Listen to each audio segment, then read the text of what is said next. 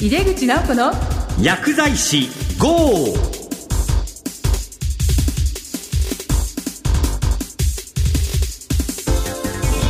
こんばんは。帝京平成大学の井出口直子です。毎月第2第4水曜日夜8時40分から放送しています。井出口直子の薬剤師号は薬剤師や薬学生などに役立つ最先端情報をお届けし薬剤師を応援してまいります今月は薬剤師のキャリアデザインをテーマにお送りしています。今回も素敵なゲストをお迎えしていますよ。それでは早速井出口直子の薬剤師号始めていきましょう。井出口直子の薬剤師 GO! この番組は手羽製薬の提供でお送りします。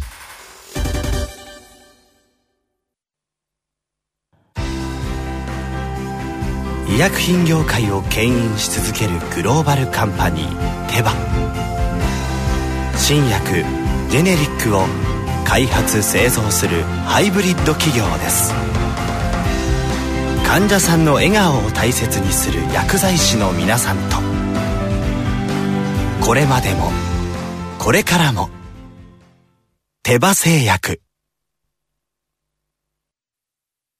井出口直子の薬剤師 GO!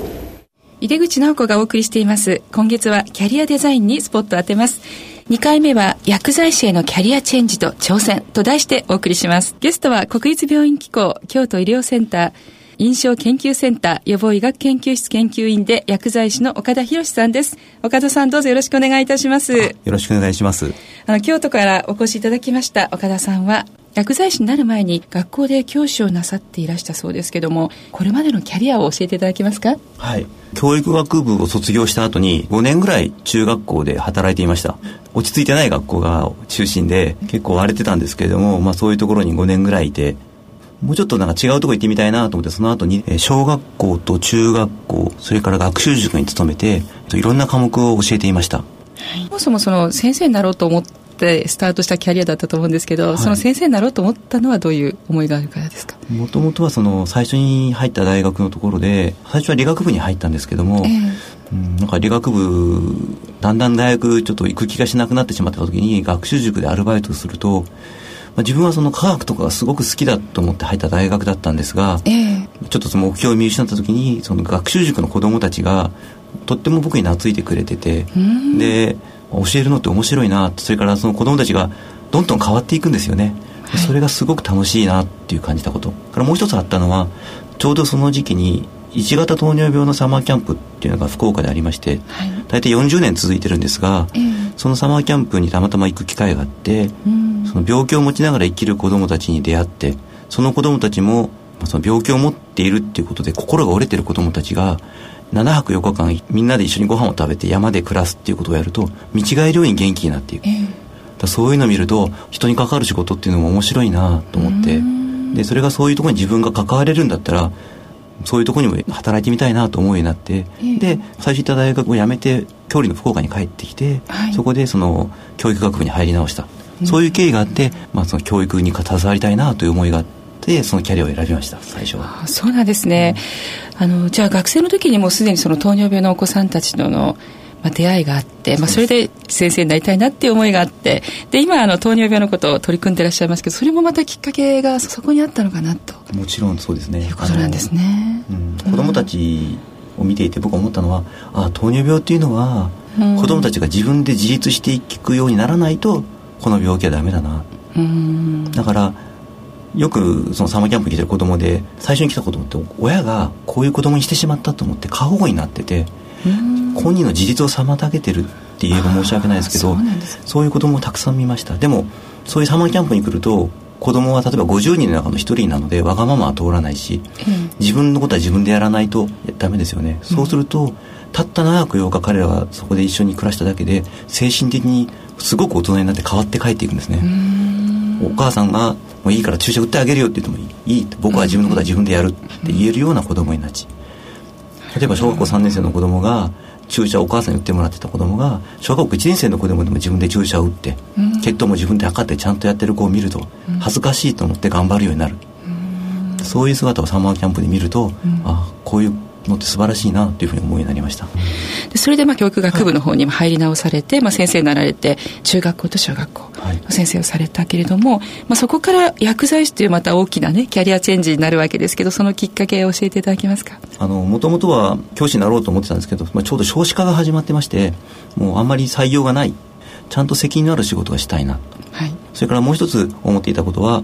妻が薬剤師で患者さんからこんな患者さんが来てありがとうって言われたのよとか、こういう患者さんがだんだん良くなっていくのよとかそういう話を聞くと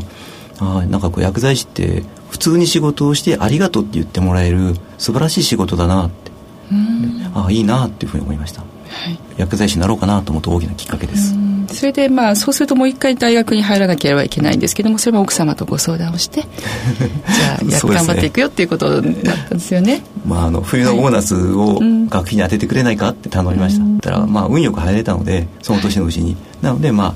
薬剤師の方にキャリアチェンジしたっていうのが実際のところです、はい、それでも長崎大学の方にねそうです。長崎大学、えーと、現在は5つのわらじを今履いています。一つは京都医療センターの予防医学研究室の研究員で研究をやっておりますしそれから週に1回ですが水曜日だけ近くの糖尿病専門クリニックの横の薬局で働いています、はい、それから京都大学の社会健康医学系というところで研究もそこでもやっていますしそれからコンパスプロジェクトっていう会社を立ち上げてそこの会社の運営もやってます。そして福岡にある糖尿病専門クリニックで CSII というインスリンポンプ1型糖尿病人がやる CSII というポンプのトレーナーという仕事これは薬剤師がやる外来なんですけどもそれも担当してます。それから同じそこのクリニックで治験事務局長としても働いています。たくさんの立場をお持ちなんですね。えっ、ー、と、まあ、薬剤師にそしてまあなられて、で、えー、最初にお勤めになったんですかね、薬剤師として。実はその、さっきのそのサマーキャンプの話に少し戻るんですが、えー、サマーキャンプはその一人のドクターが個人の資産を投げようって40年やってきてたんですが、うん、年間300万かかるんですよ、それ。はい。だそれはもう、彼個人で支えていたのが彼が定年退職で支えられなくなった時に誰がそのサマーキャンプ子どもたちに絶大な貢献したサマーキャンプを支えるかっていう話になったんですが、まあ、私の兄が同じ頃にちょっとサマーキャンプに来ていて彼はもともと外科医を目指してた人なんですけど、はい、糖尿病の医者になるって言ってキャリアチェンジ彼もして、はい、糖尿病の医者になってたんですね、はい、だから彼がじゃあ僕が今勤務医だけど開業してサマーキャンプを引き継ぐっていうことになって、はい、で私もサマーキャンプにはすごくお世話になってたのでじゃあ兄の仕事も手伝いながらとい。うことになってました。なので私は兄の糖尿病専門クリニックを手伝いながら調剤薬局に勤めるっていう2つの仕事をしながら最初のキャリアをスタートしたっていう感じです。薬剤師の。まあそうなんですね、うん、お兄様が糖尿病の専門医でいらしてということでキャンプの方を支えるメンバーとしてっていうことも、まあ、そのスタートの中にあったんですね、はい。それでですね、まあ、薬剤師になられて、え薬局のご勤務でいろんな患者さんに会うわけですけども、その中で予想外のこととかですね、ちょっとびっくりされたこととかありますか？僕は40歳で薬剤師になったので、えー、まあ、40歳で薬剤師になったといっても新人なので薬のことなのがほとんど最初は分からない、はい、にもかかわらず白衣を着て僕がカウンターに立つと患者さんはベテランの薬剤師さんが来たと思うみたいで,、そうですね、あらゆることを相談していくんですね。しかも薬のことではなくて、まあ、食生活のこととか、うん、運動のこと特に糖尿病の患者さんは血糖値が下がらなくて困ってる人が多くて、うん、でどうしたらいいのかとか先生に痩せなさいと怒られたとか、うん、見てると僕は小学校の子供たちもう本当に失礼な例えなんですけど、えー、勉強ができなくて心が折れちゃってる子供とそっくりだな、うん、そうじゃなくてそういう子供も一緒にこう放課後残って一緒に勉強付き合ってあげたりとか、うん、や声をかけてあげてるとだんだんこう自信をつけて勉強できるようになっていくような感じでその患者さんにも改めるところがあればやっていけば絶対良くなるからって毎回ちょっとずつ声をかけたりとか、はい、ちょっとしたコツをお伝えしたりとかしてるとだんだん良くなる人が結構な数になっていって、はい、あやっぱり人っていうのは気持ちでこんなに違うんだなって糖尿病の1型の子供もそうでしたけど、でそれで薬局で必ず患者さんに一声かけるようにするようになりました。まあ、今のスリスターの薬剤師の要請とかそれは内容としては糖尿病の患者さんの支援ということになるんですけれどもスリスター薬剤師の中身っていうのをちょっと要の部分を教えていただけますか？もともとは患者さんにちょっと声をかけたり動機づけするだけで血糖値が改善するっていうことを、えー、まあ、学会の中で報告してたんですが、えー、なかなか認めてもらえないので研究としてちゃんとやろうと。ということで介入研究コンパスプロジェクトっていう介入研究をやりまして、薬剤師さんが声をかけたりする薬局とそうしない薬局の間で血糖値の改善率に2倍ぐらい差があるっていう解析結果が出てます、はい、でその薬剤師さんに動機づけ面接という手法を教える教育プログラムがあったんですが、はい、その、え教育プログラムを、まあ、研究だけで残しておくのはもったいないので、うん、僕のもともとの思いが薬局の薬剤師が薬を渡すだけの仕事ではないはずだと。そうですね、うん、もっとできることがあるはずですしちょっと声をかけるだけで患者さんからこれだけ喜ばれるんだったら日本中でやったらいいんじゃないかなと思って、うん、その教育プログラムを少しでも広めたいなという思いもあったのでチェーン薬局の教育担当者の方に店に行ったりとかそれから今全国でその東京とか大阪でやってオープン参加でしてもらうような研修をやってます。それは薬局でどのようにして患者さんに動機づけをするのか、うん、声のかけ方とか情報提供のやり方なんかをロールプレイとかを使いながら学ぶというプログラムにしています。加田さんそのスリースターファーマシスト研修はどのようなことをするのか中身を教えてください基本的には薬局版の動機づけ面接っていう手法をお伝えする研修です、はい、一応3ステップになってましてパート1が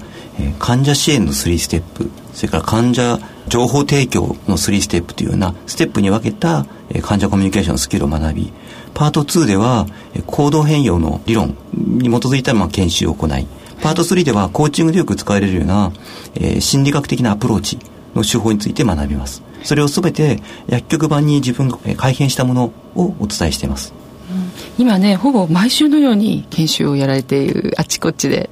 形ですかね。そうですね。今大体何人ぐらいの方がまあそれを岡田さんのプログラム終了されて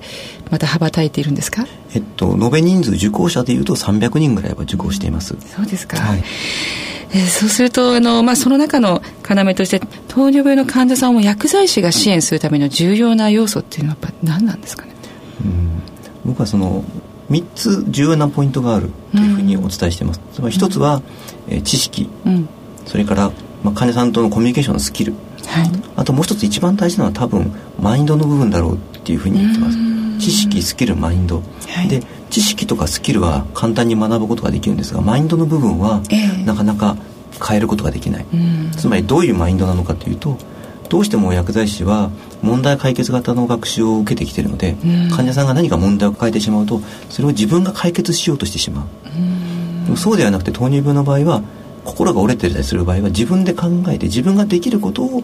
患者さんに考えてもらう必要があるそれは指導ではなくておそらく応援とか支援とかいう気持ちに近いんだと思います、うん、僕はその子供たちにちょっと心が折れてたりとかそういう時子供たちにちょっと一声かけたりとかしてたのと同じように、えー、薬局でもちょっと優しいねぎらいの言葉をかけたりとか一緒に対策を考えたりとか、うん、そういうふうな気持ちというかマインドが多分おそらく要っていうか重要なところになるんじゃないかなというふうに思ってます。なるほど、うん今すごく大事なことをおっしゃったような気がするんですよね。結構その、まあ、いろんな薬剤師さんから私も相談を受けることもあるんですけれども、まあ、特にその生活習慣病の方ですよね。でそれを変えたくない、まあ、血糖値も高いけど間食やめたくないし自分はこれでいいんだみたいなそういう方にとっても指導に困りますっていうことをよくおっしゃることがあるんですけれどももうちょっと教えてもらってもいいですか、ま、そういう患者糖尿病っていうのは患者さんのそのもののものなので、うん、その人が人を変えようとするなんていうのはちょっと不遜なことだと僕は思います、えー、だからよくいらっしゃるのは退職前で血糖値が高い。だけど自分はこの仕事を全うしたいって言ったらあそれも大事だと思うと。合併症出るのは10年後なので、まあ、接待とかもあるかもしれないけど頑張りませんか？とか、うん、そういう感じですね。あのその人が何を大事にしてるのか、うん、それを、まあ、医療者として応援するとか、そういうマインドじゃないと僕はうまくいかないと思います、うん、その人の人生を支援する中で工夫できるとこあるかなっていうことを一緒に考えていくようなそういう態度ですかね。そうですね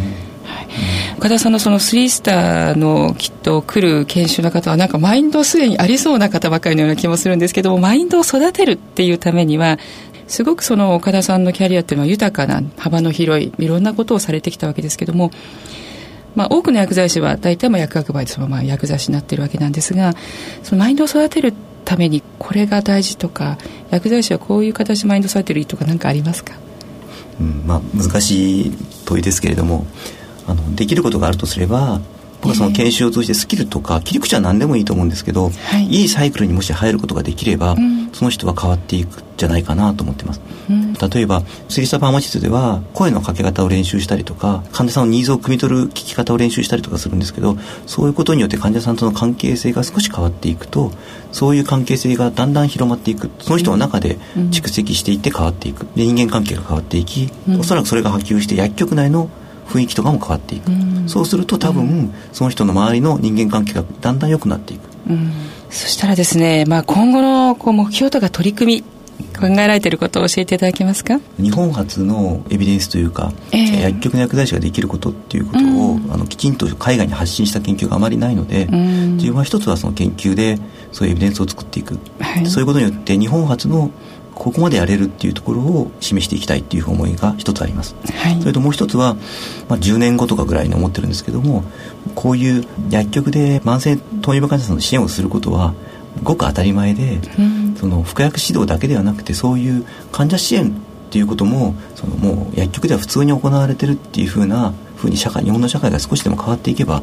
そう、ね、本当に困っている糖尿病で悩んでいる患者さんとかが減っていくんじゃないかなと、うん、そしたらその今地域のなんて言いますかねつながりの再生とか言われてますけども、えー、そのネットワークの中の一つに薬局の薬剤師が入っていけたら少しいいんじゃないかなというふうに思ってます、はいありがとうございました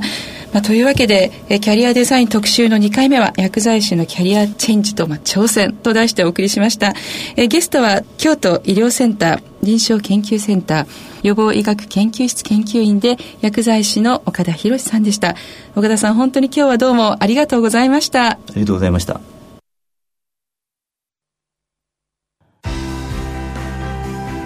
医薬品業界を牽引し続けるグローバルカンパニーテバ新薬ジェネリックを開発製造するハイブリッド企業です。患者さんの笑顔を大切にする薬剤師の皆さんと。これまでもこれからも手羽製薬。帝京平成大学の井出口直子がお送りしてきました。井出口直子の薬剤師号いかがでしたでしょうか、えー、高速のわらじを履く岡田博さんのお話だったんですけども今回 FIP で岡田さんの研究はアワードを捉えたんですけども岡田さんが行った介入研究なんですけども保健調剤薬局をまあ2つの群に分けて1つの群が情報提供と動機づけ面接そして歩数計いわゆる万歩計を渡して、まあ、6か月間フォローした。でもう半分はヘモグロビン A1C の値だけをフォローした。この2つのグループで6ヶ月後にヘモグロビン A1C の0.5%改善に成功した患者さんは介入群で2.2倍下がったということなんですよね。でこの結果は FIP でアワードを捉えた。まあ、このような薬剤師の現場のデータというものがとっても重要だと思います。それではここでお知らせがあります。井出口直子の薬剤師号は4月から生まれ変わります。そこで新年度からの本格リニューアルに向けてこの番組のタイトルを募集いたします。リスナーの皆様と共に明日の医療を考えながら番組を盛り上げていきたいと思いますので多くのご応募をお待ちしています。番組名への思いをぜひお聞かせください。また番組名が採用された方には番組から商品が送られます。さらに受賞コメントもご紹介する予定です。応募方法です。はがきまたは番組サイトの応募フォームで番組名をお寄せください。応募内容として番組名の名称とその理由を明記してください。あなたの住所氏名年齢電話番号ご職業をお忘れなく。詳しくはホームページをご覧ください。応募締め切りは2月末日必着です。採用者にはラジオ日経から通知いたします。以上番組名募集のお知らせでした。さて次回は3月12日の放送予定です。なおこの番組のウェブサイトでは放送後に番組をオンデマンドとポッドキャストでも配信しています。番組へのご感想などは番組サイトからメールでお送りいただきます。お待ちしています。それではまた帝京平成大学の井出口直子でした。井出口直子の薬剤師 GO この番組は手羽製薬の提供でお送りしました。